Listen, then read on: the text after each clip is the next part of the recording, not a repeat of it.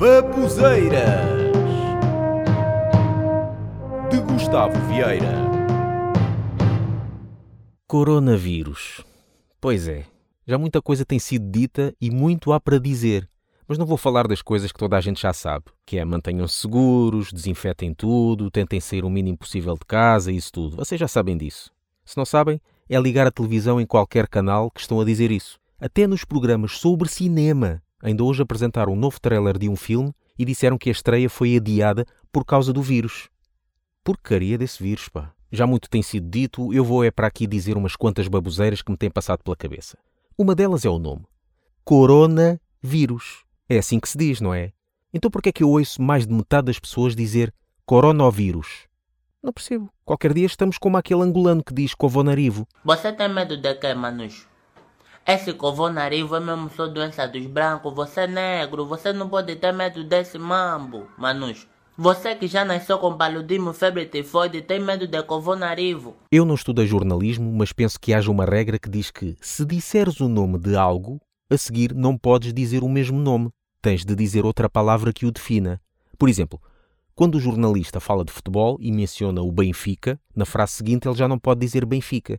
Tem de dizer, por exemplo, Clube da Luz ou os Encarnados. Na política, por exemplo, se numa frase eles dizem governo, a seguir tem de dizer outra, como por exemplo o executivo.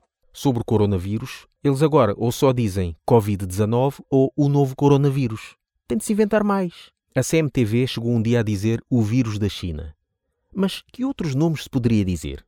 Eu sugiro a bola de coroas, o provocador de chatices, a merda que veio estragar isto tudo.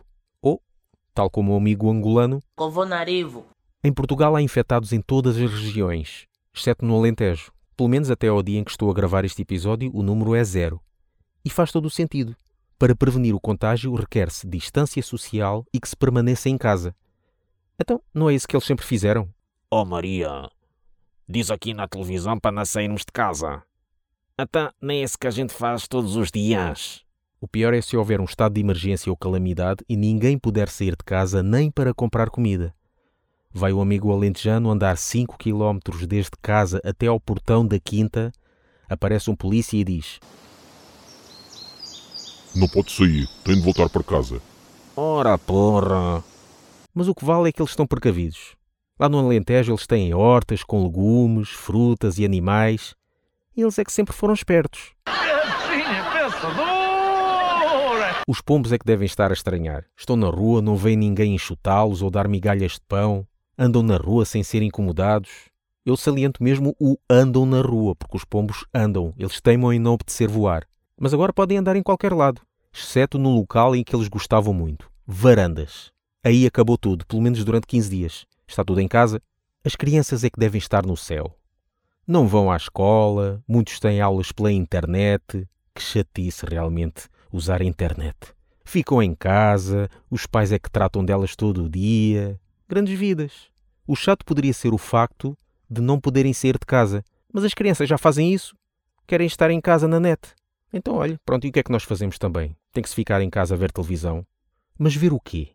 Por exemplo, num destes domingos, estava a dar repetições de programas, o filme O Segurança do Shopping, o concerto do Marco Paulo. Epá, se é assim que nos querem manter em casa a ver televisão, estão a fazer um mau serviço. Mas este novo modo de vida forçado começa a dar saudades de certas coisas, como o convívio com a malta. Até os programas de televisão que transmitem e que têm lá público fazem-me ter a sensação que estou a ver um programa na RTP Memória. E quanto a compras? As pessoas agora vão às compras comprar bens de extrema necessidade. Eu uma vez fui comprar whisky. Deve ter sido muito estranho o pessoal ver-me com uma garrafa de whisky. Até poderiam pensar que estou a brincar com a saúde. Mas não. Para já, o whisky, para mim, é de extrema necessidade. E depois, eu estou a fazer um favor às pessoas. É que eu podia muito bem comprar água, mas não. Eu deixei lá a água para outra pessoa poder adquirir. Dei lugar a outra pessoa para comprar água. Eu não vou beber água. Não, bebam vocês. Eu sacrifico-me e bebo whisky.